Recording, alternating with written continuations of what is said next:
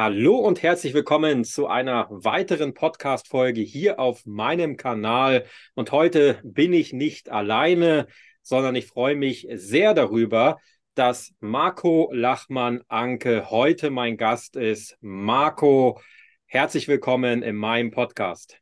Hallo Thomas, ja, vielen, vielen Dank für die Einladung. Ich bin schon echt gespannt, um welche Themen es gleich gehen wird.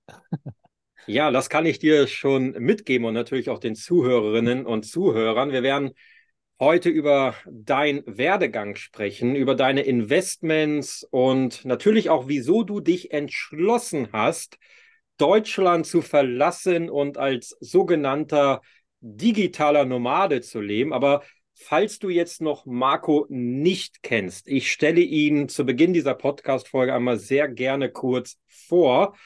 Marco Lachmann-Anke hat viele Arbeitswelten des deutschen Bildungssystems kennengelernt.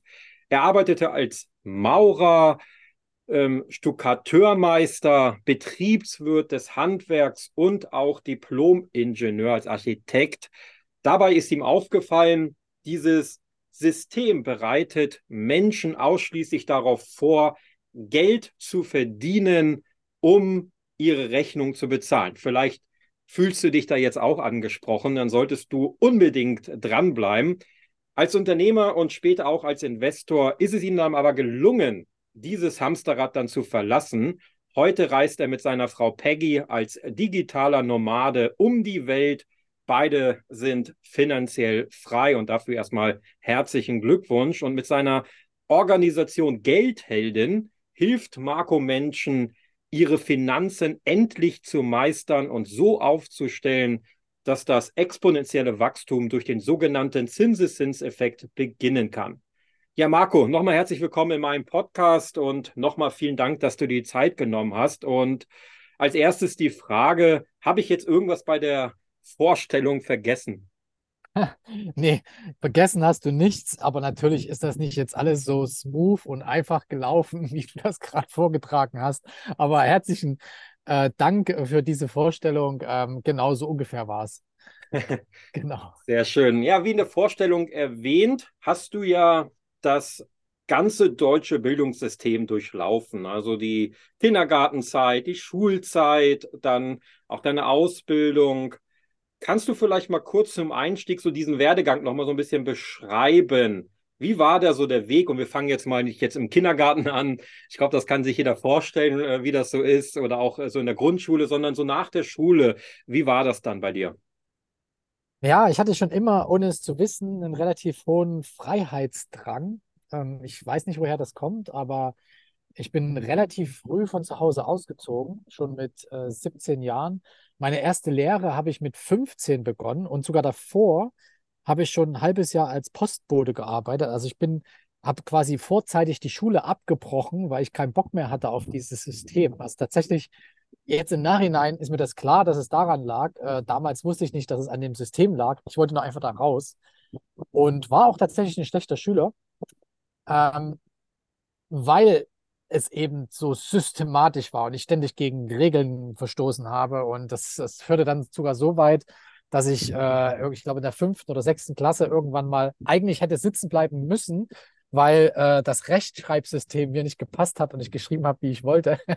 und die Lehrer dann äh, der Meinung waren, naja, das ist eigentlich äh, nicht so gut. Ähm, und äh, aber das Lehrerkollektiv, weil ich in vielen anderen Sachen sehr gut war, hat dann eben beschlossen, dass ich doch versetzt werde. Also das nochmal zu, zu meiner ja, zu, zu dem Marco, der ich damals war. Dann war es wirklich so, dass äh, diese, dieser Auszug mir sehr, sehr stark dabei geholfen hat, äh, mich selbst zu finden. Das heißt, ähm, ich äh, musste ja plötzlich alles äh, selbst entscheiden, musste mich um meine Einnahmen, meine Ausgaben selbst kümmern, auch wenn ich das damals noch nicht wirklich richtig gut getan habe. Ähm, und musste halt auf eigenen Beinen stehen und hatte dann auch noch eine Freundin in der Zeit, die musste ich auch mit versorgen. Das heißt also, hatte auch direkt Verantwortung. Und ja, so hat sich das halt, ähm, ich sag mal, so bin ich in, in das Leben reingestolpert. Und das ging dann eigentlich ein paar Jahre gut. Ich habe dann eine Maurerlehre gemacht, habe dann, äh, das war, also ich bin in Leipzig geboren und äh, so, also in den 90er Jahren in Leipzig, das war einfach ein riesiger Bauboom, der da stattgefunden hat. Ähm, wir hatten so viel zu tun. Ich habe äh, das erste Mal gelernt, was es bedeutet, wenn man ohne den Staat Geld verdient, nämlich auf sogenannten Schwarzbaustellen, wo du plötzlich das Dreifache verdienst und gar kein Geld abgeben musst. Ja, also da habe ich auch so schon so meine, meine ersten Ideen davon gehabt, wie wäre denn ein Leben ohne Staat?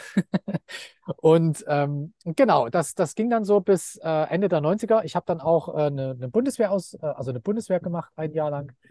Ähm, und äh, bin dann, äh, habe eine Reise gemacht nach Portugal. Das war quasi nochmal so ein großer Wendepunkt in meinem Leben äh, wo ich das erste Mal so große, die große Luft der Freiheit gespürt habe in, in, einem südlichen Land, wo ich gemerkt habe, oh, das liegt mir, das mit der Sonne.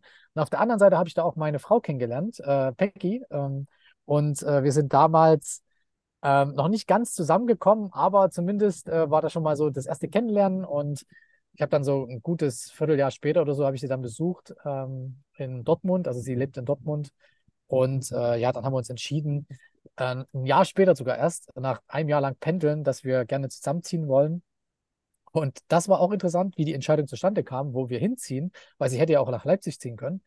Ähm, wir haben gesagt, okay, äh, du bewirbst dich in Leipzig, ich bewerbe mich, bewerbe mich in äh, Dortmund und wir gucken mal, wer schneller einen Job findet.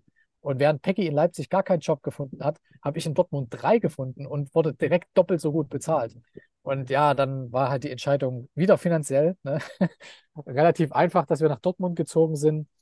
Und das ist auch spannend vielleicht für alle, die drüber nachdenken, ähm, warum es denn mit ihrer Karriere vielleicht gerade nicht klappt oder warum ähm, sie die Ziele nicht erreichen, die beruflichen Ziele oder vielleicht auch die Weiterbildungsziele und so weiter. Was mir damals passiert ist, nämlich, dass ich nach Dortmund gezogen bin, da bin ich ja komplett zu 100 Prozent aus meinem Bekannten- und Freundeskreis rausgezogen. Das heißt, ich war in einer völlig fremden Stadt. Ich kannte natürlich meine Frau, meine Freundin damals ähm, und äh, ihre Familie und ein paar Freunde, aber im Grunde ja, gab es gar nichts mehr zu tun. Ich wusste gar nicht mehr, was man äh, freizeitmäßig machen soll. Also dachte ich mir damals, na gut, wenn du schon die Freizeit hast, dann kannst du auch einen Meister machen. Und äh, so ging das eigentlich los, dass ich gesagt habe, ähm, ich möchte auch mehr Geld verdienen. Ja, das war schon einer der Beweggründe. Auf der anderen Seite war auch einer der Beweggründe, dass mein damaliger Chef, ein Stuckateurmeister alter Schule, wirklich ganz, ganz viel Respekt vor diesen Menschen, die nach dem Krieg alles aufgebaut haben, der aber einfach in den 60er Jahren schon war und mit diesen ganzen neuen Bautechnologien nicht mehr klarkam. Ähm, und wo ich das gemerkt habe, dachte ich mir, okay, wenn er Meister ist, also dann bin ich das auch. Also das war einfach damals meine Einstellung. Ja, und dann habe ich halt die Ausbildung gemacht, ähm, was sehr, sehr einfach ging. Ich habe plötzlich festgestellt in dieser Meisterausbildung, dass ich doch gut bin in der Schule. Nämlich in dem Augenblick, wenn es mich interessiert, wenn ich Lust darauf habe. Und habe dann einen sehr, sehr guten Meister gemacht. Wollte dann direkt äh, ein Unternehmen gründen und dachte mir, okay, als Meister fehlte ja noch so dieses Betriebswirtschaftliche. Also du musst ja auch wissen, wie die Zahlen funktionieren in so einem Betrieb. Gerade wenn du einen Stuckateurbetrieb aufmachst, da geht es um äh, Maschinen, die du kaufen musst. Äh, du brauchst ein Firmengebäude, du brauchst ähm, Autos, PKWs, du musst ähm, ja, Personal vorfinanzieren. Generell musst du, wenn du eine Baustelle machst, musst du die, die Baumaterialien vorfinanzieren. Da geht es um Kredite und so weiter. Das heißt, das mal eben so aus dem Ärmel zu schütteln, ist gar nicht so einfach. Deswegen habe ich mich dafür entschieden, noch eine betriebswirtschaftliche Ausbildung an der Handwerkskammer zu machen. Das ging auch noch mal ein Jahr. Und dann kam das Jahr 2000, äh, genau, 2002, 2003 war das. Und das war, ich weiß nicht, ob du dich daran erinnern kannst, es gab ja 2000 diese große Dotcom-Bubble, die zusammengebrochen ist. Ja, und kann ich mich daran erinnern, ja. Ja, und da hatten die Banken plötzlich Schiss, Kredite an Firmen zu geben. Und die hatten auch Verbot, die durften nicht. Also die durften so eine Gründerfinanzierung plötzlich nicht mehr machen. Und ich war bei mehreren Banken und die meinten dann so, ja, dein, dein, ich habe einen Businessplan geschrieben, ja. Also du bist der beste Qualifizierte, du hast die beste Qualifikation, du bist sogar noch Betriebswirt, du hast einen geilen Businessplan geschrieben, du hast ein richtig gutes Konzept, du bist in der richtigen Stadt, das würde alles super funktionieren, aber wir dürfen dich gerade nicht finanzieren, wir haben Finanzierungsstopp. Und da war auch so einer der, ähm, da ist so einer der Wendepunkte auch nochmal gewesen, neuen Wendepunkte. Und zwar hatte ich dann zwei Möglichkeiten. Ich dachte mir, okay, die Firma, die ich aufmachen wollte, die darf ich jetzt nicht aufmachen, weil es gerade ein übergeordnetes Problem gibt, was man jetzt so nicht lösen kann oder ich nicht lösen kann. Ähm, was machst du jetzt? Und ich dachte mir, okay, du kannst dich als Stuckateurmeister anstellen lassen, also ins Hamsterrad gehen, war mir damals nicht klar. Oder du kannst was ganz Neues machen. Und ich dachte mir, okay, guck dir mal die eine Seite an. Habe mich dann beworben bei Unternehmen in Dortmund, bin dann bei dem größten Stuckateurbetrieb in Dortmund auch quasi genommen worden schon. Also es war schon klar, dass ich da genommen werde und sollte mal mit einem Meister einen Tag mitfahren. Ja, also mit einem alten Meister. Und der war auch über 60. Den, seine Stelle hätte ich übernommen. War ein großes Unternehmen, das heißt, ich hätte dann, wäre dann quasi in sein Hamsterrad reingegangen. Und während wir quasi diese, also während ich diesen Meister gesehen habe, ja, wie ausgebrannt er war, wie er sich auf seine Rente freut, dachte ich mir, boah, das bist du in 40 Jahren. Ja. Und da habe ich wirklich so das erste Mal so den, den, das, das Gleis ans Ende des Lebens gesehen, wo ich dachte, wenn ich diese Stelle jetzt annehme, ich meine, das hätte mir 6000 Euro netto gebracht. Also das war echt gut bezahlter Job. Aber wenn ich diese Stelle annehme, dann ende ich genau wie dieser Meister, dann sitze ich irgendwann in 40 Jahren auf der oder in 30 Jahren auf der anderen Seite des Autos und weise meinen Nachfolger ein. Und da dachte ich mir, nee, nee, nee, nee, das, das, das geht auf gar keinen Fall. Ich muss irgendwas anderes noch machen.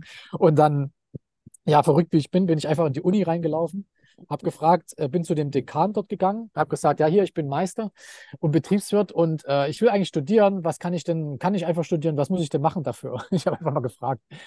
Und der meinte, ja, es gibt so eine Lücke im System. Äh, wir müssen so und so viel Prozent, äh, ich glaube drei oder vier Prozent, ähm, von Menschen oder von Studenten annehmen, die über den zweiten Bildungsweg gekommen sind. Und das war bei mir so. Der Stuckateurmeister ist quasi der zweite Bildungsweg gewesen. Das ist so die, die Ebene vom Abitur, aber es ist kein Abitur. Ja? Und er hat gesagt, wir haben zurzeit für dieses Semester niemanden. Das heißt also, wenn du jetzt dich entscheidest, dass du studieren willst, müssten wir jemand anderen abweisen und dich nehmen. Ja, und das habe ich dann gemacht. so bin ich dann quasi in das Architekturstudium gekommen habe dort auch nochmal eine komplett neue Welt kennengelernt. Ähm, hatte aber jetzt auch ein Problem, weil äh, ich habe ja kein Geld verdient. Also ich habe einen Job abgelehnt, der mir 6000 Euro gebracht hätte und habe plötzlich 450 Euro BAföG bekommen. Hm. und das wollte ich jetzt auch wieder nicht Peggy zumuten. Wir haben ja schon wieder zusammen eine Wohnung gehabt äh, und ähm, ja, Essen musste auch bezahlt werden und so weiter. Es gab Kosten. Ähm, also habe ich gesagt, okay, was kann ich denn machen als Stuckateur? Und äh, wir hatten eine, eine, richtig schöne neue Neubauwohnung, äh, wo unten ein Keller war, den wir kaum benutzt haben. Und da habe ich mir gesagt, okay, warum nicht in den Keller eine kleine Werkstatt bauen und während des Studiums quasi so ein paar Gipsfiguren machen. Ich, ich konnte das ja alles, ich habe das ja alles gelernt. Also man macht dann so Formen, man holt sich so Hartform-Gips.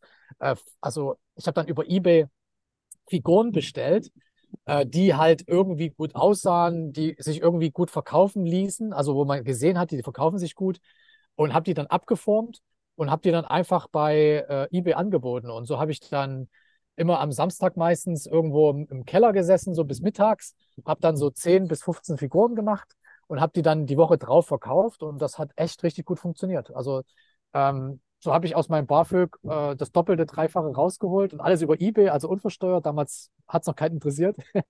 Hm. und ähm, ja, genau, das war so meine Studienzeit. Da habe ich ähm, Architektur studiert und dann, und jetzt komme ich nochmal zu dem, ja, du bist da schlecht in der Schule. Das hat mich wirklich, wirklich interessiert. Also das war richtig, richtig gut. Ähm, und zwar dieses Kreative, ne?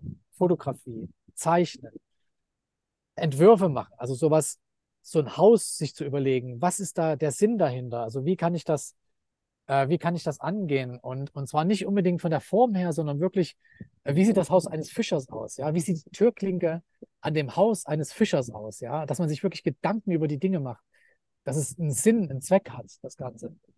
Und ähm, das hat mich sehr, sehr, sehr beeindruckt und geprägt auch. Und ähm, ja, ich war dann so gut, dass ich, also ich habe erstens einen Einser-Abschluss gemacht, ähm, was ich nie gedacht hätte.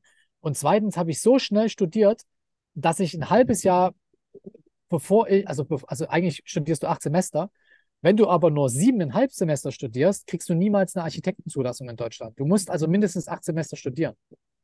Und um dieses halbe Jahr zu überbrücken, habe ich dann gesagt, okay, ich habe alle Kurse schon da äh, gemacht gehe ich noch mal ein halbes Jahr nach China. Da war durch Zufall, da gab es so einen Aushang bei uns in der Universität, dass äh, Praktikanten in China gesucht werden. Ich bin da hingegangen und am ersten Tag habe ich gemerkt, ich bin kein Praktikant hier, ich bin der Architekt. das heißt also, ich durfte dort Hochhäuser designen. Wir haben ganze Städte designt. Also wir haben wirklich, wir haben eine Stadt, Menyang heißt die, äh, hochgeplant von 500.000 Einwohner auf 2 Millionen. Und das wird dort gerade so umgesetzt, ja. Und ich habe da meinen Senf dazu gegeben. Oder ähm, wir haben einen Staudamm geplant oder beziehungsweise äh, an einem Stau, äh, Staudamm das Wohngebiet daran geplant und so weiter. Und ja, das sind alles Sachen. Ich durfte dann die Planung machen, durfte es dann verkaufen, habe dann teilweise vor 100, 200 Leuten auf Deutsch die Präsentation gemacht von dem, von dem äh, Entwurf. Mein Chef hat es dann übersetzt ins Chinesische. Und äh, dann haben wir da halt mit, mit äh, keine Ahnung, mit äh, wirklich richtig, richtig, richtig reichen Menschen gesessen und ähm, gegessen und ähm, ja, die neuen Projekte besprochen. Also das war auch ein krasses Erlebnis. Jetzt ist aber noch was anderes passiert, nämlich wenn du dann in China diese riesigen Projekte gemacht hast und du kommst zurück nach Deutschland, dann habe ich dann mein Diplom gemacht, äh, das war dann easy, habe sogar auch ein Einser-Diplom gemacht. Ähm, und dann habe ich bei einem Architekturbüro angefangen in äh, Düsseldorf bei Ingenhofen Architekten. Das sind die, die in Stuttgart den Bahnhof unter anderem gemacht haben, ne? Äh, oder jetzt immer noch machen. Ähm, wenn du dann irgendwelche Dachgauben planen musst oder irgendwelche kleinen Einfamilienhäuser machen musst, dann ähm, ja, dann macht das auch keinen wirklichen Spaß mehr. Und da hatte ich dann so das zweite Mal, also nach diesem Erlebnis mit dem Meister, habe ich dann schon das zweite Mal gemerkt, ich muss hier irgendwie raus, dass das, das, also ich kann nicht angestellt sein. Mhm. Und da bin ich dann wirklich in die Selbstständigkeit gegangen, habe dann mich mit einem Freund selbstständig gemacht. Und das war dann auch ein richtig schöner Ritt. Wir haben angefangen mit äh, Visualisierungen für Architekten, also was man immer so auf Bauschildern sieht, also im Computer erstellte Bilder. Wir haben da auch unsere Kontakte nach China genutzt, ne? also dass wir richtig, richtig günstig produzieren konnten, hohe Qualität hatten. Ähm, das ist dann aber übergegangen äh, in Konfiguratoren. Vielleicht sagt er das was. So 3D-Konfiguratoren, wenn du äh, zum Beispiel ein Auto oder einen ähm, Schrank oder einen, einen, Zaun oder irgendwas äh, einkaufen willst, dann steht da ein Beispielzaun, ja, zum Beispiel, aber du willst ihn jetzt in Gelb und du willst ihn in einer anderen Höhe und du willst ihn mit einem anderen Tür und so weiter haben. Und das zu visualisieren, das quasi in 3D darzustellen im Browser, das haben wir gemacht. Da waren wir mit die ersten in, in ganz Deutschland, die das gemacht haben. Und das hat eingeschlagen wie eine Bombe. Das heißt, äh, das ist richtig, richtig steil gegangen. Wir haben richtig große Kunden gewonnen, Karstadt und so weiter. Und haben dann gemerkt, wir kommen an unsere Grenze der technischen Umsetzbarkeit. Das heißt, wir brauchten plötzlich Programmierer.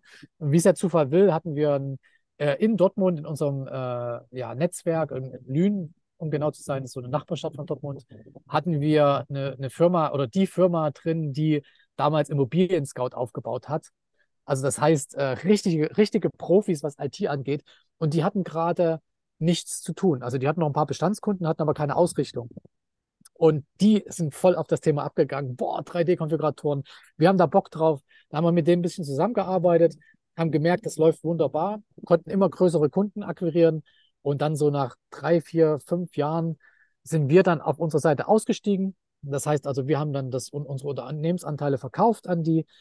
Was wir aber nicht gemacht haben, und jetzt kommt ein kleiner Trick, die drei größten Kunden, die wir hatten, das war, das war Karstadt und noch zwei andere, die Namen nenne ich jetzt gerade nicht, ähm, die haben wir nicht mit in dieses Paket reingetan. Wir haben gesagt, für die kriegen wir weiterhin unsere Provision, ja, also für alle Nachfolgeaufträge. Und ich kann dir sagen, was daraus entstanden ist. Also nur mal so, durch so eine Schnapsidee.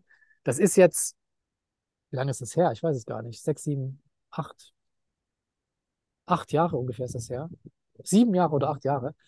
Und seitdem haben wir über 400.000 Euro Provision bekommen. Alleine von diesen drei Kunden. Ja, und hätten wir noch andere Kunden noch und so weiter, hätte, hätte äh, Fahrradkette.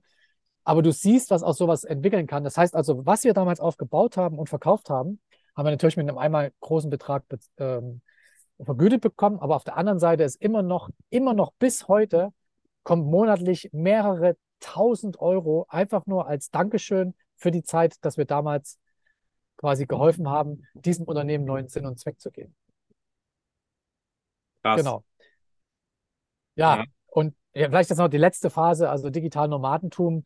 Ähm, das, das war ein Coaching, was wir hatten mit einem, mit einem ähm, ja, Unternehmercoach. Der hat uns nach Österreich eingeladen. Das hat auch 5000 Euro gekostet, ich glaube sogar pro Person. Ähm, und wir sind für ein Wochenende nach Österreich gefahren. Und das war richtig, richtig geil. Das war das erste Coaching, was ich jemals hatte im Leben. der hat uns nichts, also mit, mit Unternehmertum gecoacht, gar nichts. Sondern der hat eigentlich nur gefragt und die ganzen Aufgaben treten sich nur darum, was willst du denn im Leben? Und das war für mich wirklich eine ganz, ganz neue Sicht auf die Welt, weil das habe ich mich nie gefragt. Ich dachte ja Unternehmen und so weiter. Und da habe ich plötzlich gemerkt, also eine Sache kam dabei raus, ich möchte nicht in einem Büro sitzen, auf gar keinen Fall. Ich will raus aus dem Büro. Ich will am besten in, irgendwo in den Süden, wo es warm ist, vielleicht auf eine Insel, wo ich arbeiten kann, wovon aus immer ich will. Und das war quasi so ein bisschen der Startpunkt auch, wo wir gesagt haben, wir müssen unser Unternehmen, wir hatten damals zwölf Mitarbeiter, wir müssen das dezentralisieren. Wir müssen irgendwie dafür sorgen, dass die Menschen von zu Hause aus arbeiten können, dass wir dieses Büro nicht mehr brauchen. Ich will da raus. Und das haben wir innerhalb von einem halben Jahr geschafft. Also wenn man einmal sich dieses Ziel setzt, ja, dann geht das auch. Und das Geile war, in diesem halben Jahr und danach vor allen Dingen haben sich die Umsätze vervielfacht. Das heißt also, es lief viel besser als vorher. Ja, viele glauben ja, es läuft noch schlechter. Nee, nee, es läuft viel besser als vorher. Und das war so der Startschuss. Und nach dem Verkauf der Firma war es dann so endgültig, wo wir gesagt haben, okay, jetzt können wir wirklich auf Reisen gehen. Da bin ich dann mit Peggy zusammen, äh, die damals auch schon ähm, in, ja, in der Kündigungsstimmung war sozusagen ähm, sind wir dann nach Bali geflogen und haben einfach mal für zwei Monate getestet, wie fühlt es sich denn an, von Bali aus zu arbeiten. Und in der Zeit hatten wir dann auch schon Geldhelden angefangen aufzubauen. Da weiß ich noch, da habe ich meinen ersten Bitcoin-Kurs auch gemacht. Und unter dem Haus in Bali, die haben immer so Kampfhähne, also so, so, die lassen die dann aufeinander los und wetten dann und so weiter. Und die haben den ganzen Tag gekräht. Und damals gab es nicht, nicht diese, diese Rauschunterdrückung, ja, diese, diese Nebengeräuschunterdrückung, sodass das auf den Videos zu hören war. Und der Kurs war so genial, weil ich habe so viel Feedback bekommen. Den gibt es heute noch bei Udemy, wo die Leute einfach schreiben, was ist das für ein Hahn? Oh mein Gott. und das ist so ein bisschen so meine erste Experience äh, quasi als digitaler Nomade. Und wir sind dann von da aus, haben gesagt, okay, es hat uns sehr gut gefallen, es funktioniert sehr gut, wir haben auch wieder mehr Geld verdient als vorher, haben gesagt, okay, wir wandern aus. Wir sind direkt zurückgeflogen nach Zypern, haben dann in Zypern äh, diese Yellow Sleep uns besorgt, also eine Wohnung gemietet. Dann sind wir offiziell ausgewandert und sind dann erst zurück nach Deutschland geflogen, haben alles aufgelöst und dann sind wir ausgewandert. So, lange, lange, lange Rede.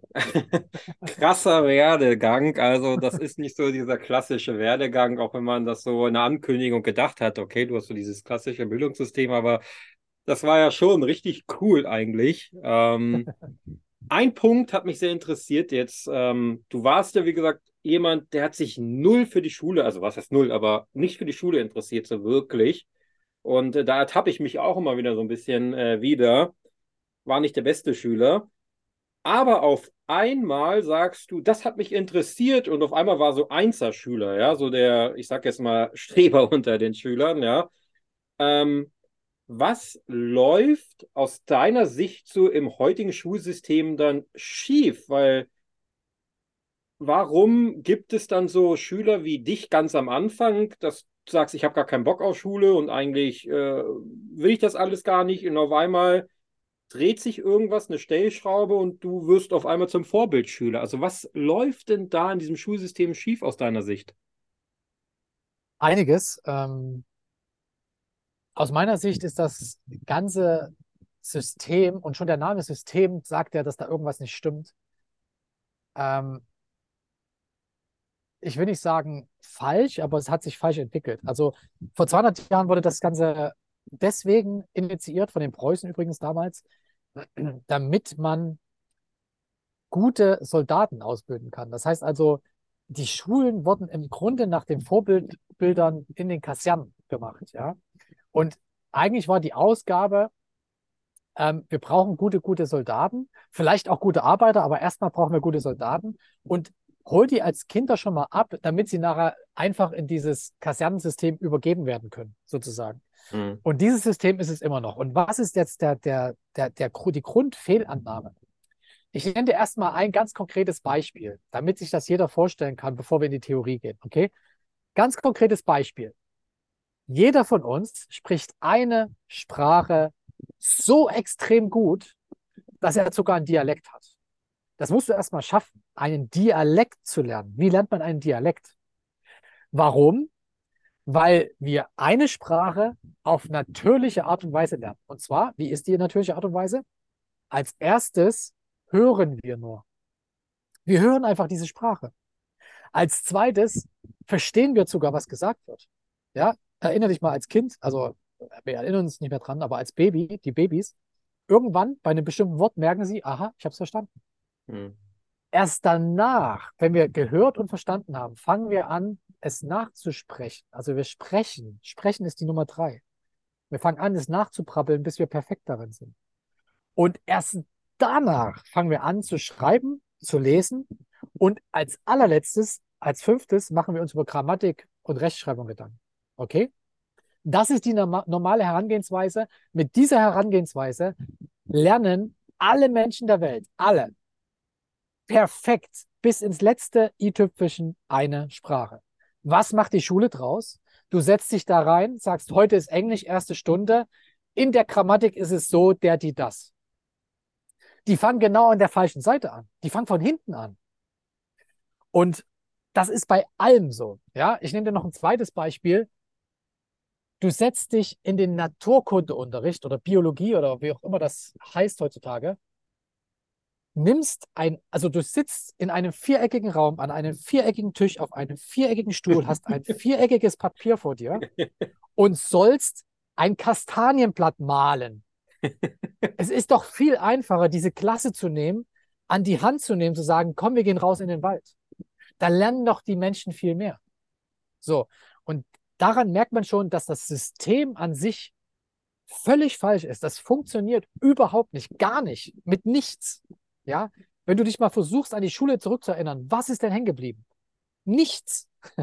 Und ich sage dir auch warum. Wenn du gute Soldaten haben willst, dann geht es nicht darum, Wissen beizubringen. Ja, Wissen ist nur die Ausrede, damit wir die Kinder in das System reingeben. Das ist aber nicht der Zweck. Der Zweck ist nicht das Wissen, sondern der Zweck ist das Verhalten. Hm. Wie schaffe ich es Menschen so zu erzielen, zu erziehen, dass sie einer Autoritätsperson nicht widersprechen, dass sie still sitzen, dass sie tun, was ihnen gesagt wird. Ja, das ist genau wie eine Armee. Da werden Befehle ausgesprochen, stillgestanden, ja, die Arschbacken zusammenziehen, damit du ja nicht mehr drüber nachdenkst. Da gibt es nämlich so eine Blutschranke, die dann plötzlich stoppt. Ähm, und einfach das machen, ohne zu hinterfragen, was der Lehrer sagt oder was der ähm, ja, Befehlshaber sagt. Und daran merkst du, dass das, also wenn du willst, als wenn du jetzt, als ein Vater oder eine Mutter zuhörst, wenn du willst, dass dein Kind seiner Begabung nachgeht, dann höre auf, seine Schwächen irgendwie zu verbessern. Ja, scheiß auf die Schwächen, sondern fördere ihre Stärken oder seine Stärken. Ja, das ist, das ist dieses eine Bild. Ich weiß nicht, ob du das kennst, diese Karikatur. Da, da steht ein Elefant, eine Giraffe, ein Affe, ein Fisch einen Zebra und so weiter, die stehen alle vor dem Tisch des Lehrers und der Lehrer sagt, ähm, ja, damit wir es fair machen, müssen alle die gleiche Aufgabe machen. Wir machen auf den Baum klettern und wer das gut macht, der kriegt eine Eins und alle anderen eben nicht. Und du merkst schon, jeder ist verschieden. Das heißt, an einer Aufgabe kannst du niemals messen, wie viel wert ein Mensch ist, ja, sondern an dem, wo der Mensch seine größte Leidenschaft, seine größte Stärke hat, daran kannst du es messen. Und das muss ausgebaut werden. Und der ganze Rest, das können die anderen machen. Ja, krass. Also da denke ich genauso wie du und da könnten wir uns jetzt noch drei Stunden drüber unterhalten, aber in diesem Podcast äh, soll es jetzt auch nicht um das Schulsystem gehen, sondern es ist ja so ein bisschen auch finanzielle Bildung, die ich mit diesem Podcast mitgeben möchte. Und deswegen lass uns mal so die Brücke schlagen. Wie war denn jetzt so der Weg zum Investor bei dir? Ja, also im Endeffekt muss es ja einen Moment gegeben haben, wo du gesagt hast, okay, ich habe Geld und so wie ich das rausgehört habe, hast du ja auch dann gut verdient und so. Ähm, wie bist du dazu gekommen zu sagen, okay, ich muss jetzt dieses Geld irgendwie investieren? Also da gab es einen ganz bestimmten Moment, nämlich tatsächlich, äh, wenn du ein Unternehmen gründest und es wird erfolgreich, äh, verdienst du auch mehr. Das ist einfach so. Und wenn du dir nie Gedanken darüber gemacht hast, was du mit dem Geld tust, stehst du erst in dem Augenblick, wenn du das Geld auf dem Konto hast, vor dieser Frage. Und was mir von Anfang an klar war, ist, das auf dem Konto liegen zu lassen, ist keine gute Idee. und ich habe ja erstmal geguckt, was machen denn so meine Kollegen, meine, meine Freunde im Bekannten Verwandtenkreis. Und wie gesagt, äh, ich war ja vorher oder bin Architekt und hatte viele Architekten im Freundeskreis. Was machen die? Die kaufen ein Haus. Ja, und ich dachte mir, okay, eine Immobilie ist gar keine schlechte Idee, sagt man, hört man immer so oft und so weiter. Machen wir das doch. Und wir haben dann eine, eine Wohnung gekauft, erstmal die erste Immobilie und äh, sind zur Bank gegangen, haben das Ganze finanzieren lassen. Und äh, genau, danach saßen wir zu Hause, hatten richtig coole, also ich wusste aus architektonischer Sicht, es war eine gute Entscheidung, eine gute Lage und so weiter. Was ich aber nicht wusste, war, war es aus zahlentechnischer Sicht eine gute Entscheidung. Da hatte ich jetzt keine Ahnung. Ich wusste auch nicht, wie ich das rausfinden soll. Damals gab es tatsächlich noch nicht so, das war 2012, glaube ich. Da gab es noch nicht so die Online-Kurse bei YouTube, war noch nichts los. Es äh, gab zwar ein, zwei Bücher, aber ich bin jetzt nicht so die Leseratte unbedingt. Ja, ich habe die mir alle bestellt, aber ich habe die nie gelesen. Und dachte mir, okay, verdammt, wie, wie, wie machst du das jetzt? Und was ich aber gut konnte, war, ich bin ja Unternehmer. Ich konnte also was Gutes organisieren. Und ich dachte mir, ja, okay, du musst dich halt irgendwie mit Menschen verbinden, die das können. Also habe ich mal spontan einen Investorenclub in Dortmund gegründet und habe dann über so soziale Medien das Ganze ein bisschen bekannt gemacht. Und plötzlich hatten wir da monatlich Treffen, wo immer so 20, 25, 30 Leute da waren. Wir haben uns dann halt in verschiedenen äh, Gaststätten getroffen und so weiter. Und wir haben uns da einfach aus, ausgetauscht. Es gab immer so einen Impulsvortrag. Und ich habe beim, beim ersten ähm, Treffen schon, habe ich mit einem Investor zusammengesessen, der hat über 100 Immobilien. Und dem habe ich das erzählt, was ich gekauft habe. Da sagt er so, richtig gute Entscheidung, passt. Wie kannst du es jetzt skalieren? So und so und so. Und ich habe noch nicht mal über die Skalierung nachgedacht, aber er hat mir das schon gepitcht. Das heißt also, ich dachte mir, wie krass ist das denn? Du musst dich nur mit diesen Menschen umgeben, die schon eben 100 Immobilien haben und du hast einen direkten Draht dazu und weißt, wie du es selber hinbekommst, ja? Und das war so ein Aha-Erlebnis. Das war auch so ein bisschen die Überlegung, okay, daraus sind dann später auch die, die Geldhelden entstanden. Also die Überlegung, dieses Wissen, wir haben das dann ein, zwei, drei Jahre gemacht, aber ich dachte mir, das muss eigentlich raus in die Gesellschaft. Nicht hier mit unseren 30 Leuten, sondern wir müssen eigentlich das Ganze größer machen, ins Internet bringen und so weiter.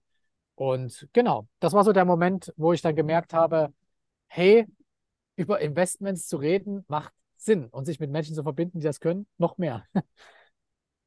Ja, das ist, glaube ich, so der große Faktor, dieses Netzwerk. Ähm, Frage ist jetzt, okay, du hast mit der Immobilie angefangen, aber ich glaube und ich kenne dich ja ein bisschen, ähm, da hat es ja nicht aufgehört am Investieren. Worin investierst du denn jetzt heute, viele Jahre später? Also wie sieht denn jetzt so dein Investmentportfolio jetzt aus? Ich glaube, du hast auch ein bisschen ja. diversifiziert, oder? Ja, ich bin sehr diversifiziert. Ähm, das liegt auf der einen Seite daran, das hat man vielleicht bei dem Schulthema schon gemerkt, dass ich Systeme nicht besonders mag. Und es gibt zwei Möglichkeiten, aus Systemen rauszukommen. Das eine ist, sie ganz zu ignorieren. Das heißt, du ziehst in den Wald und äh, lebst von dem, was du da findest. Fand ich jetzt etwas unbequem. Das hm. andere ist, die Systeme gegeneinander auszuspielen. Das heißt also, ähm, also es gibt so bei den digitalen Nomaden oder Perpetual Travelern nennt sich das so die sogenannte Flaggentheorie. Das heißt also, versuche einfach die wichtigen Lebensbereiche, die du hast, oder zum Beispiel jetzt beim Thema Investieren, ähm, deine Konten, deine Identität, also deine Staatsbürgerschaft, dein Wohnsitz, dein Steuerwohnsitz, dein, deine Immobilien, äh, dein Gold und so weiter, deine Firmen äh, und so weiter, versuch das alles in verschiedene Länder zu lagern. Ja, und das habe ich gemacht. Ich habe tatsächlich ähm, in ganz vielen verschiedenen Ländern Punkte ähm, und da ist die, so die Überschrift ein bisschen, ähm, besitze nichts, aber kontrolliere alles. Ja, also ich habe Punkte, wo Dinge uns gehören, also mir und, und meiner Frau, aber offiziell vielleicht einer Firma gehören, die wieder offiziell in einem anderen Land sitzt, was wieder offiziell von einem anderen Land aus geleitet wird und so weiter, sodass es halt sehr, sehr schwer ist, überhaupt da einen Überblick zu bekommen. Und ich finde immer in dem Augenblick, äh, wenn du sie nicht überzeugen kannst, fange an, sie zu verwirren. äh, das machen wir ziemlich, ziemlich gut. Genau, und kommen wir zu den konkreten Investments. Wir haben zum Beispiel äh, jetzt Immobilien keine mehr in Deutschland. Wir haben alles abgezogen. Wir haben tatsächlich jetzt auch alle Aktien ähm, äh, abgezogen aus Deutschland, weil die in Deutschland waren. Haben wir alles verkauft, haben jetzt auch keine neuen mehr gekauft. Ich äh, vermute, dass es halt äh, eine größere, größere wirtschaftliche Veränderung gibt die nächsten Jahre. Deswegen warte ich erstmal jetzt drauf ab. Also ich habe keine Lust, jeden Tag reinzugucken, wann ist es jetzt soweit. Deswegen denke ich, gerade zur Zeit ist es besser raus zu sein aus dem Aktiengame. Ähm, wir haben äh, dafür jetzt zum Beispiel eine Immobilie in Georgien. Ähm, das Gleiche, also wir haben natürlich jetzt auch viel Bargeld. Das, das heißt, wir wollen äh, oder wir sind eigentlich gerade dabei, in aller Ruhe, also überhaupt kein Stress, aber in aller Ruhe in den nächsten ein, zwei Jahren uns ein Grundstück in Thailand zu kaufen, dort noch ein Haus zu bauen, eine Immobilie zu bauen. Für uns selbst natürlich, also jetzt nicht als reines Investment-Thema, sondern einfach nur, ähm, ja, das, das Ganze kombinieren quasi. Ne? Dass erstens Freunde zu Besuch kommen können, zweitens, dass man es auch ein bisschen vermieten kann, dass man aber drittens selbst drin wohnt. Ähm, das ist das eine Thema, Immobilien. Dann habe ich Gold und Silber in einem äh, Zollfreilager in Singapur.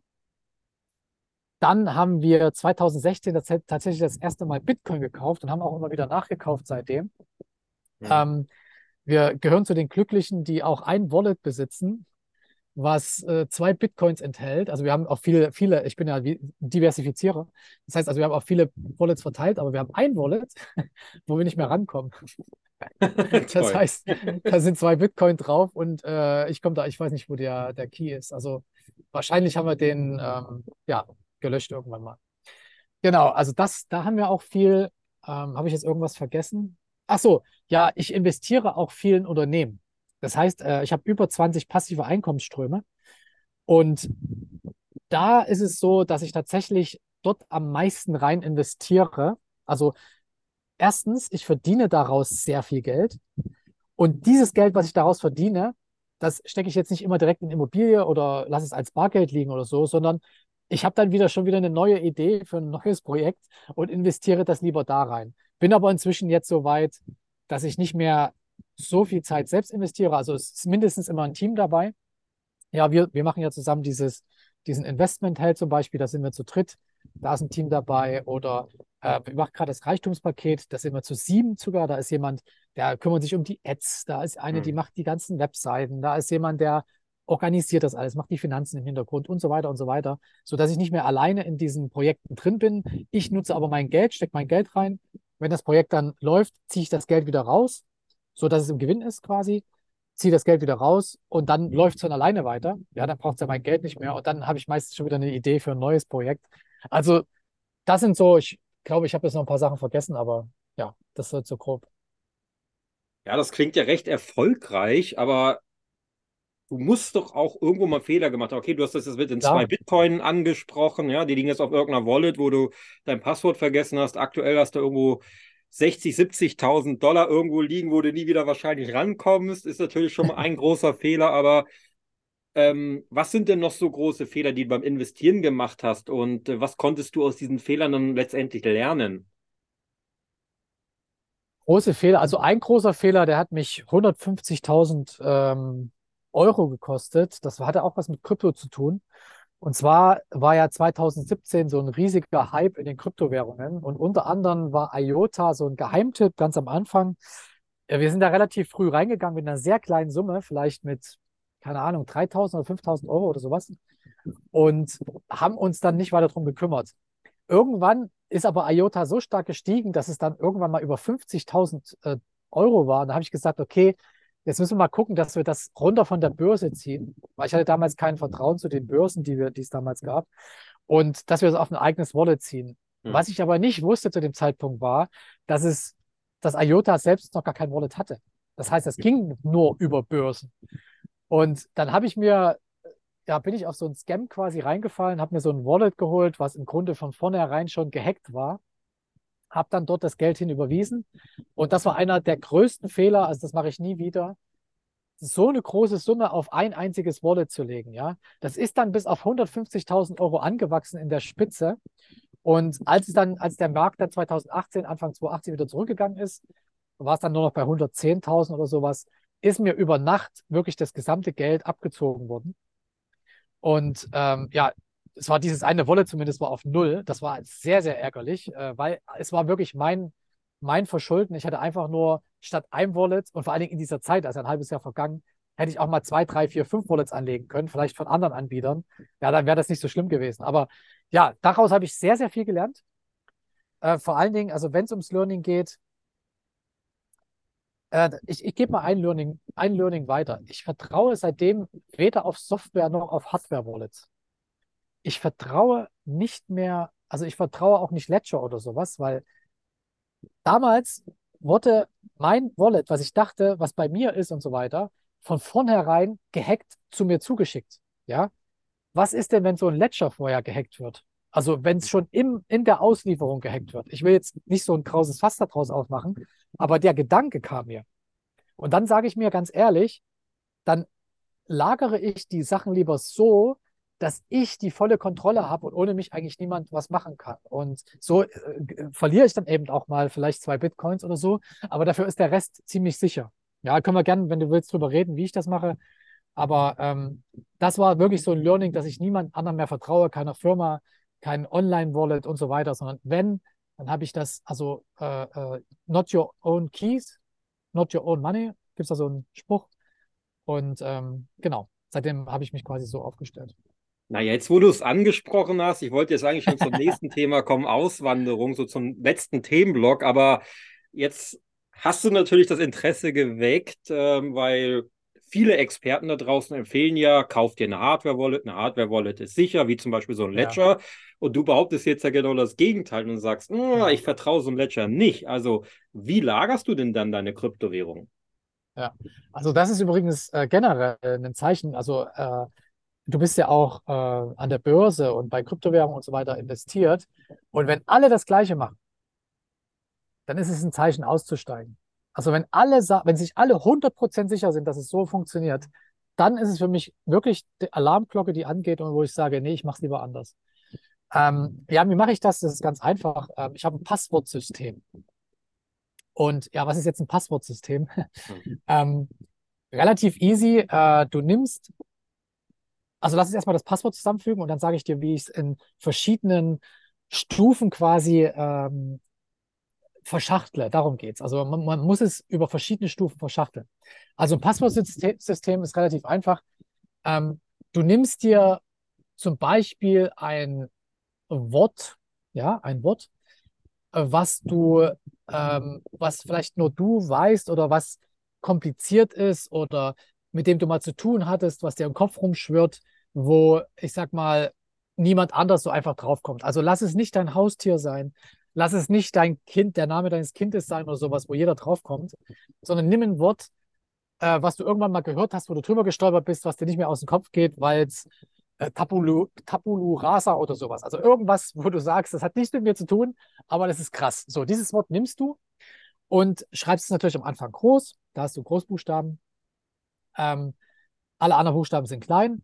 Die E's machst du zu einem Eurozeichen, die A's machst du zu einem Ad, die I's machst du zu einer 1 und keine Ahnung. Also du setzt ein paar Sonderzeichen rein oder zu einem Ausrufezeichen, kannst du die 1 auch machen. Dann hast du ein Wort, was immer, immer, immer an deinem Passwort vorne dran kommt. Das musst du immer vorne dran setzen. Ja? Dadurch, dass du das bei jedem Passwort benutzt, hast du es auch schnell gelernt. Also das vergisst du nie wieder, dieses Wort. Und nicht in der speziellen Schreibweise. Jetzt nimmst du zusätzlich noch eine Zahlenkombination. Eine Zahlenkombination, das könnte ja, könnte, kann zum Beispiel ein Geburtstag sein, würde ich jetzt aber nicht machen. Wenn, dann nimm Geburtstag von jemandem, der nichts mit dir zu tun hat. Ja, sonst kommt man ja wieder da drauf. Na, also mach eine Zahlenkombination, die ähm, irgendwie, keine Ahnung, vielleicht, äh, wann du dein erstes Auto gekauft hast oder was, wann du deine Lehre begonnen hast. Also irgendwas, äh, wann du dich verlobt hast oder sowas. Ja, das, das wissen auch die mal. Also da kommt man sehr, sehr schwer drauf auf sowas. Ja, aber wenn du geheiratet hast, steht in deinem Dokument drin. so, diese Zahl, die kommt hinten dran. Okay, jetzt haben wir vorne, jetzt haben wir hinten. Was kommt jetzt in die Mitte rein? Und das ist das Geniale an so einem System. In die Mitte kommt immer etwas anderes. Und das kannst du in direkte Verbindung setzen mit dem, was du machen willst. Nehmen wir mal an, du willst jetzt Bitcoin, ein Bitcoin-Wallet schützen. Ja, also das PDF, in dem quasi äh, die Zahlen, also dieses Paper Wallet nennt man das, ne, glaube ich, wo mhm. die, der Private Key und der offizielle Key drinstehen. Und dieses PDF willst du schützen. Dann machst du jetzt als Passwort vorne dein, äh, dein, dein einzigartiges äh, Codewort sozusagen, hinten die Zahl und in die Mitte schreibst du jetzt zum Beispiel Bitcoin Wallet oder ähm, nur Bitcoin oder du schreibst nur Bit, du nimmst nur die ersten drei Buchstaben oder du schreibst nur Coin also nimmst immer nur die letzten vier Buchstaben oder sowas. Und das ist das Wichtige, das ist, eine, das ist ein Code quasi. Du weißt für dich alleine, egal was es ist, es ist eBay, nehme ich die vier eBay-Buchstaben. Oder ich nehme by.de. Ja, also ich nehme immer das letzte, was da steht, die letzten fünf Zeichen oder sowas, ja. Das heißt, das wechselt immer. Ja. Jetzt hast du einmal dir dieses Thema gesetzt. Das heißt also, du, du sagst aber nur mal, damit es einfacher ist, ja. Wir nehmen das ganze Wort, was in der Mitte steht, okay? Ähm, wie würde jetzt das, der, der, das Passwort lauten auf Coinbase? Tabula Rasa, Coinbase, Coinbase. Und dann, äh, keine Ahnung was, 1.1.2019. Genau, und wie würde, es, würde, würde das Ganze das gleiche lauten auf Kraken? Auch wieder Tabula Rasa, Kraken, 1.1.2019. Genau. Und jetzt pass auf, was wir erschaffen haben. Wir haben ein Passwort erschaffen, was du nie wieder vergisst. Mhm. Wir haben eins erschaffen, was ziemlich unknackbar ist. Du hast Sonderzeichen drin, Groß-Kleinschreibung, du hast ähm, Zahlen drin. Und wir haben eins erschaffen, was sich nie wiederholt. Merkst du das? Das ist gar nicht so schlecht. Also das mal generell, ich würde jedem raten, Passwortsysteme zu benutzen, auch wenn ihr diese LastPass und so weiter, diese Passwortspeicherboxen nutzt, nutzt trotzdem euer Passwortsystem, damit ihr, falls das Ding mal ausfällt, immer noch an euer Passwort rankommt. So, und jetzt schachteln wir. Ich habe ja schon gerade gesagt, da gibt es mehrere Ebenen. Das heißt, die erste Ebene ist dein Computer zum Beispiel. Ja? Du kannst ja deinen Computer mit einem Passwort sichern. Dann nimmst du dein Mhm. Passwortsystem. Dann gibt es die zweite Ebene, da ist zum Beispiel, du hast eine Festplatte oder einen USB-Stick oder sowas, auf dem das alles drauf liegt. Dieser USB-Stick, den kannst du mit einem Passwort schützen. Der hat, das heißt natürlich ein anderes Passwort als dein Computer, weil bei Computer steht in der Mitte mein MacBook oder sowas. Bei äh, dem Stick steht in der Mitte äh, USB-Stick gelb oder sowas. Ja? Also wer soll das denn rausfinden? Dann gibt es die nächste Ebene. Da drin liegt dann der Ordner. Der Ordner, in dem eben alles drin ist. Den Ordner kann man Passwort schützen. Jetzt gibt es da drin den PDF mit den ganzen Wallets und dieses PDF an sich ist auch nochmal mit einem Passwort geschützt. Und jetzt ist in dem Passwort, also in dem, PD, in dem PDF, wo der, wo der Private Key von dir drin ist, dieser Private Key steht da zwar ein Klarnamen, aber du hast zum Beispiel die dritte und die 15. Buchstaben hast du vertauscht. Sodass selbst wenn jemand diese fünf Systeme knackt, an dem sechsten scheitert. Verstanden? Ja, es ist verstanden. Das ist echt krass. Also du solltest äh, Fort Knox, glaube ich, schützen, Marco.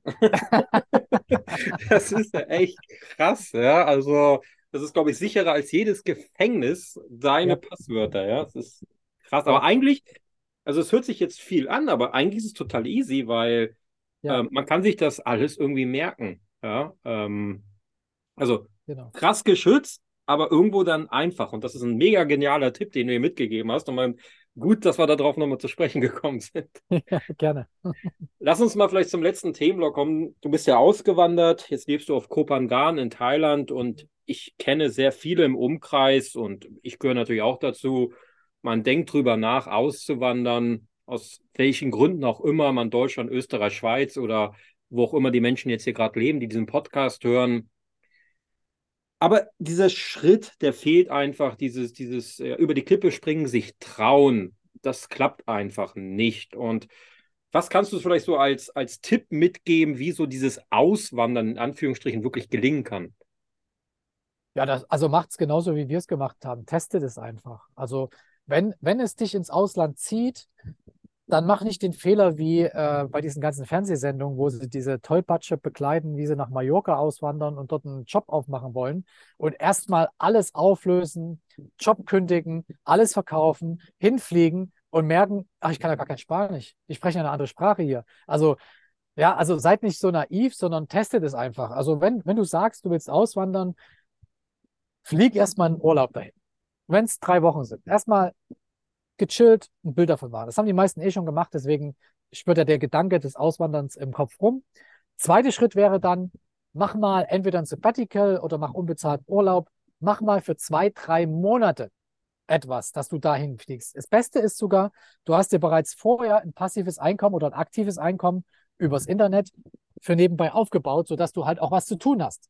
Hm. Das ist nämlich wichtig, dass du nicht nur so tust, als hast du einen drei Monats Urlaub, sondern dass du so tust, als bist du schon ausgewandert und musst Geld verdienen. Jetzt guckst du mal, wie das funktioniert, ob das klappt. Ja, wie ist das denn, wenn ich einen Podcast von Dahab, wo wir gerade sind, aufnehme, ja, von Sinai. Funktioniert das denn? Wie ist das denn, wenn ich jetzt ein Verkaufsgespräch führe über Zoom und vorher musste ich es halt eins zu eins machen, ja? Funktioniert das denn noch? Und so weiter. Also es kommt jetzt darauf an, was, was für Berufe man dann hat. Für diejenigen, die natürlich im Ausland arbeiten wollen, ist nochmal ein Schritt mehr. Das heißt, man muss erstmal schauen, vor Ort entweder, wie sind die Möglichkeiten, sich da selbstständig zu machen?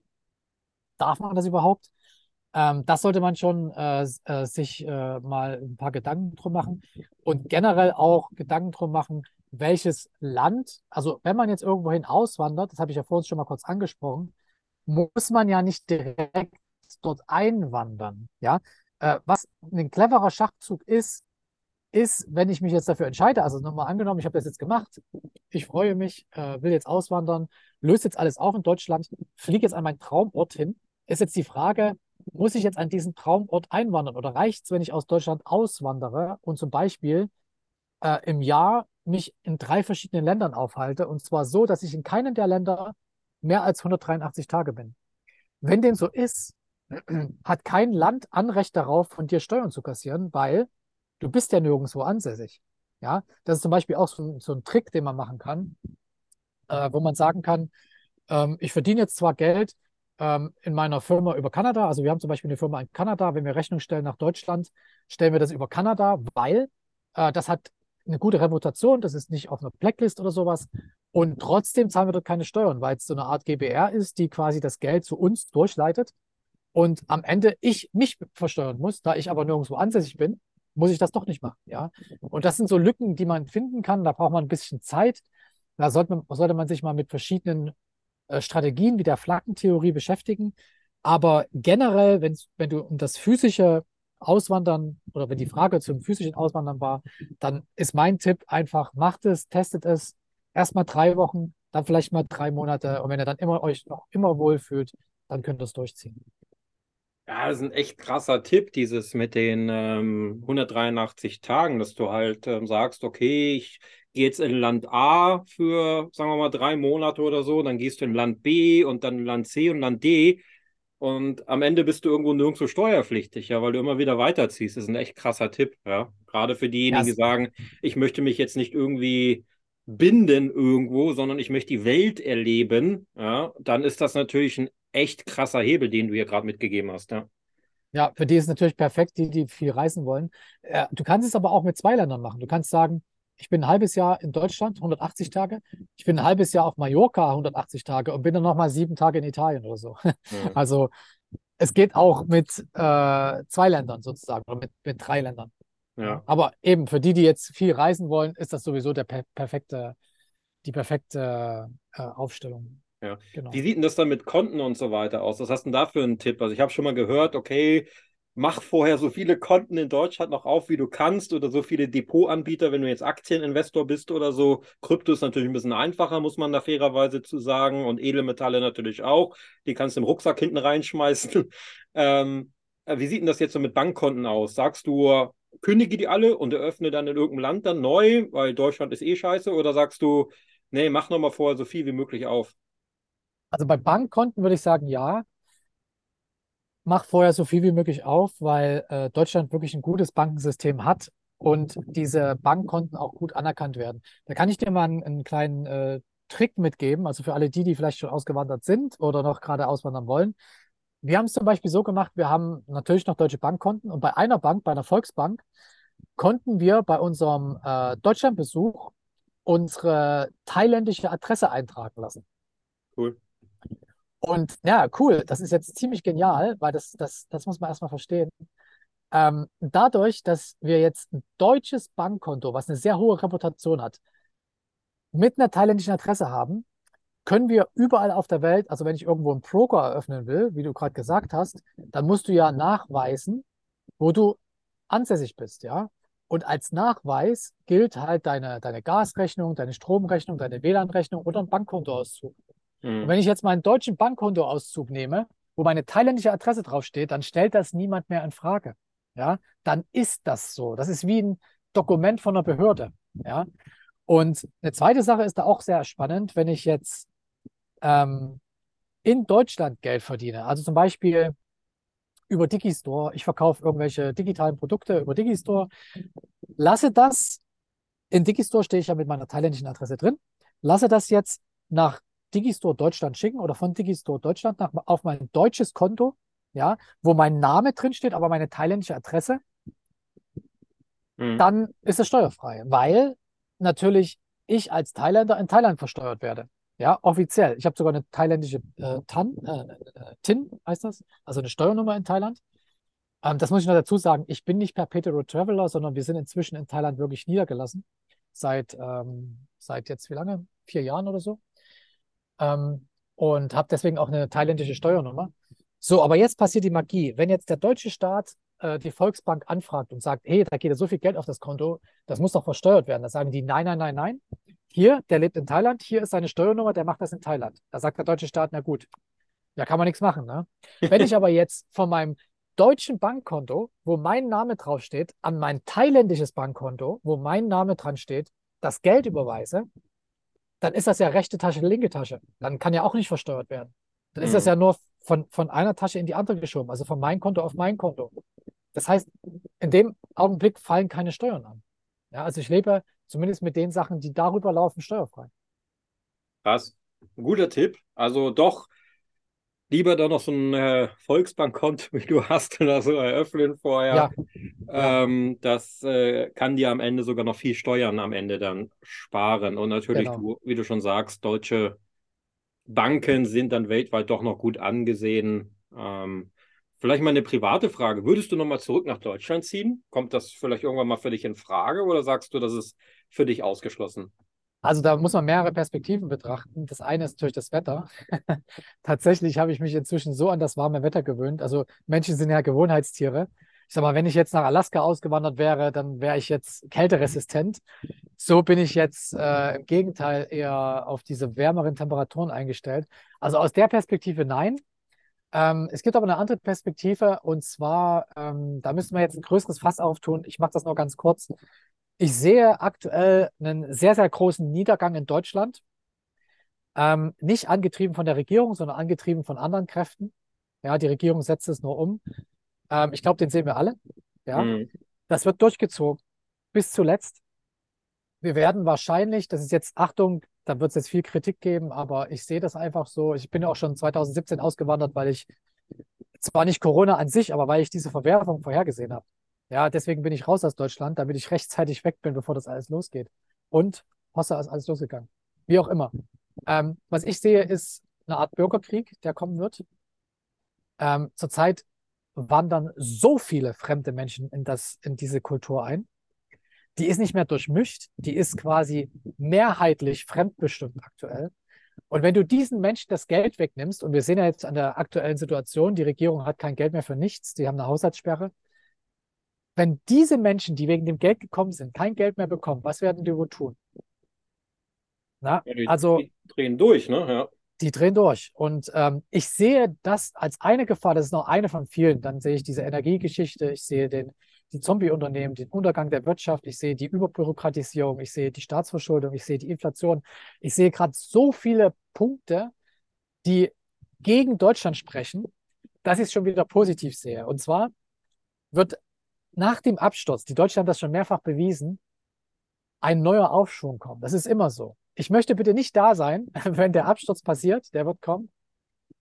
Aber ich kann mir gut vorstellen, dass der neue Aufschwung etwas mit, wo wieder neue positive Energie kommt, so wie es nach dem Krieg war, wie dann das Wirtschaftswunder kam und so weiter, dass das vielleicht Zeiten sind, wo ich mir vielleicht ein zweites Standbein nochmal in Deutschland vorstellen könnte. Vielleicht sogar in den Ostgebieten, die jetzt noch Polen sind, da vermute ich auch, dass sich da was ändern wird, weil rein völker, völkerrechtlich gesehen gehört die Fläche, die Polen zurzeit besitzt, äh, dem Eigentum der Deutschen. Und da muss man mal schauen, wie das jetzt bei den neuen Verwerfungen, die da jetzt gerade auf uns zukommen bis 2030, ob das dann relevant ist oder ob es nicht relevant ist. Aber ich könnte mir gut vorstellen, wir sind da mal mit einem Wohnwagen gewesen, oben an der Ostsee, sind in Polen an der Ostsee lang gefahren. Und das ist so ein schönes Land.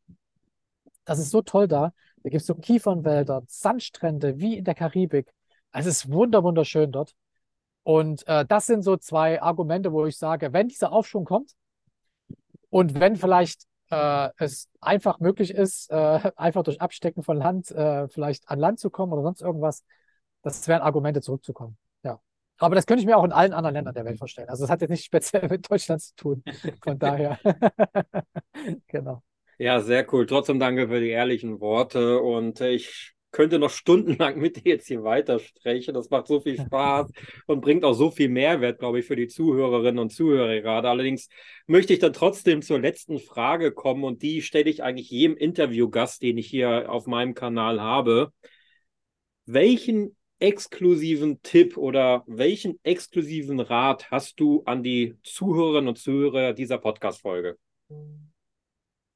Einen exklusiven Rat. Irgendeinen Mehrwert, den du sagst, den haue ich jetzt mal raus.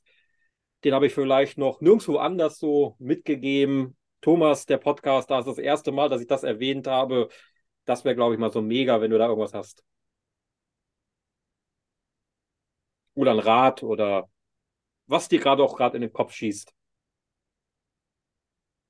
Naja, ich gebe, also ich gebe einen Rat immer sehr, sehr oft. Das ist der, äh, fangt an. Egal, was ihr für Träume und Wünsche und Ziele habt. Das Leben ist dazu da, dass es gelebt wird und dass ihr eure Ziele und Träume und Wünsche erfüllt. Und das könnt ihr nicht, indem ihr die Dinge, die ihr hier hört, äh, und danach einfach übergeht zu dem nächsten Podcast und das nächste hört. Also ihr dürft nicht passiv bleiben, sondern ihr müsst aktiv werden. Also wenn mich eine Sache im Leben weitergebracht hat, dann ist es die, mach so schnell wie möglich, so viel wie möglich Fehler. Ja, mach einfach die Sache, die dir gerade dein Bauchgefühl sagt, wo du sagst, boah, das interessiert mich jetzt mega, mach's doch einfach. Hör auf zu recherchieren und so sonst irgendwas, sondern mach es einfach, setz es einfach um. Wenn es nicht funktioniert, hast du extrem viel draus gelernt. Wenn es funktioniert, hast du auch was draus gelernt, nicht ganz so viel, aber du hast was draus gelernt und hast vielleicht sogar noch einen Gewinn gemacht. Ja, also das, das, ist, das ist vielleicht so ein Lebenstipp, den ich mitgeben kann. Hört auf, das alles zu zerreden, zu zerdenken, zu, zu füßeln. Das ist so eine typische deutsche Krankheit, finde ich. Man muss ja immer alles erstmal rational sein, bla bla bla. Ah ja, doch, ich habe noch einen Tipp. Jetzt fällt es mir ein. Oh, jetzt kommt's, jetzt kommt's raus. Gut, dass wir noch ein bisschen drüber gesprochen haben. Ich habe tatsächlich seit Anfang des Jahres, seit Ende letzten Jahres eigentlich schon, also wir haben jetzt, das schon fast ein Jahr jetzt, äh, nutze ich ein Wundermittel ein Wundermittel, das jedem Deutschen zur Verfügung steht, aber verdammt nochmal niemand nutzt. Ähm, das ist ein Pilz, der nennt sich Amanita muscaria. Und was machen wir damit? Ähm, wir machen Microdosing. Das heißt also, wir nehmen früh so 0,3 bis 0,5 Gramm und abends 0,3 bis 0,5 Gramm. Ja, das ist so ein halber Teelöffel voll oder sowas. Also nicht viel. Ähm, was macht dieser Pilz? Der erstens, der heilt alle Krankheiten, wenn du den lang genug nimmst. Äh, ist unglaubwürdig, ich weiß, aber er unterstützt zumindest die Heilung. Zweitens, er öffnet dein Herz. Und das ist, oh, gerade wenn jetzt hier Deutsche zuhören, das ist so entscheidend. Wir Deutsche sind so stark im Kopf. Wir sind so in der, in der Rationalität. Ja, das Gehirn, der Kopf bestimmt alles. Ja, und es gibt ganz, ganz wenige Menschen in Deutschland, das sind meistens die Außenseiter, die sind herzgesteuert. Das sind die, die sich ohne Wenn und Aber um Obdachlose kümmern, um andere Menschen kümmern, die ihr Leben für andere Menschen einsetzen. Und jetzt stell dir mal vor, du hast mit deiner Intelligenz und mit deiner Rationalität, die bleibt ja erhalten, alles ist gut. Aber dein Herz wird zusätzlich noch größer als dein Verstand. Das heißt, dein Verstand bleibt wie er ist, aber dein Herz wird noch größer. Plötzlich, und jetzt kann ich dir mal die Wirkung sagen, was dann so passiert, erledigst du die Dinge, die du erledigen musst, viel schneller als vorher, ohne Zeitdruck. Also du kennst ja dieses, diese Stimmen im Kopf, ah, ich muss noch das machen, ich muss noch das machen, ja, ich muss ja. noch das machen. Das hast du nicht mehr. Das ich glaube, hat jeder von uns hier, zumindest die in Deutschland, Stimmen, wie du sagst, ja. Die Stimmen sind tot. Du hast plötzlich Träume, die total real sind und ausschließlich positiv sind. Ich hatte seitdem keine negativen Träume mehr. Ja. Krass du hast plötzlich Ideen und Gedanken, die aus dem Herzen kommen. Also es geht nicht mehr um dieses Rationale, aber du kannst diese Leistung der Rationalität weiterhin, du kannst weiterhin darauf zugreifen. Du bist nicht dumm danach oder sowas. Und also diesen Pilz kann ich nur jedem empfehlen. Der, ähm, also man sollte nicht zu viel davon nehmen. So ab 15 Kilo ist der äh, giftig. Also, also bitte keine 15 Kilo davon essen, aber davor ist alles gut. Ähm, Amanita muscaria könnt ihr mal einfach googeln. Ähm, ich kann auch gerne mal den deutschen Namen sagen, aber dann werden jetzt viele hinten umfallen. das ist nämlich Also, wie der ist der deutsche Name? Fliegenpilz. Fliegenpilz. Also, Der Der wird Fliegenpilz. uns doch eingetrichtert, der ist giftig. Und was habe ich vor uns gesagt? Immer wenn alle genau wissen, dass es genau so ist und keiner da hinguckt, dann macht das Gegenteil. Krass. Krass, Und krass. also wir sind inzwischen eine, eine ziemlich coole Gruppe. Also wir haben so eine, eine Telegram-Gruppe, es sind so fast 300 Leute drin, Österreich, Schweiz, aber auch aus Irland. Also es sind auch viele englischsprachige, von Kopangan Leute und so weiter, ähm, wo wir uns halt so ein bisschen austauschen mit den Wirkungen, wie man das machen kann und so weiter. Das ist, es kommt erst gerade wieder. Es kam übrigens aus Russland zurück, nicht aus Deutschland. Aber es rollt gerade wieder über Deutschland, Österreich, Schweiz hinweg, die Welle. Und vor allen Dingen weißt du, wer es macht? Es machen die, wie wir jetzt, also die quasi einen Einblick hatten, die Glück haben, dass sie auf so einer Insel wie Kopangan leben und wo einfach die Verrückten sind, die alles mitmachen. Hm. Und es macht die Elite gerade. Das heißt, die Elite, das geht gerade durch die, den ganzen hohen Zirkel der Multimilliardäre, Multimillionäre, die haben gerade den Fliegenpilz für sich entdeckt und fangen an, genau dasselbe zu machen, was wir machen. Also von daher, wenn ihr mutig seid, ähm, es gibt Shops, ist übrigens nicht verboten, es ist keine Droge oder sowas, es gibt auch keine psychedelischen Wirkungen oder so. Also es gibt eine Wirkung, sonst würde es ja nicht wirken, aber es ist nicht so, dass du wie bei LSD jetzt gar nicht mehr weißt, wo du bist und so weiter. Ähm, gerade bei Microdosing ist das, äh, ist die Wirkung sehr, sehr gering. Da kann man sich so ein bisschen rantasten. Ähm, und vielleicht noch ein Tipp, äh, dosiert es nicht unter. Also wenn ihr zu wenig nehmt, dann kann passieren, dass das Herz nicht genügend Kraft kriegt und dass es einen Kampf zwischen Herz und Kopf gibt.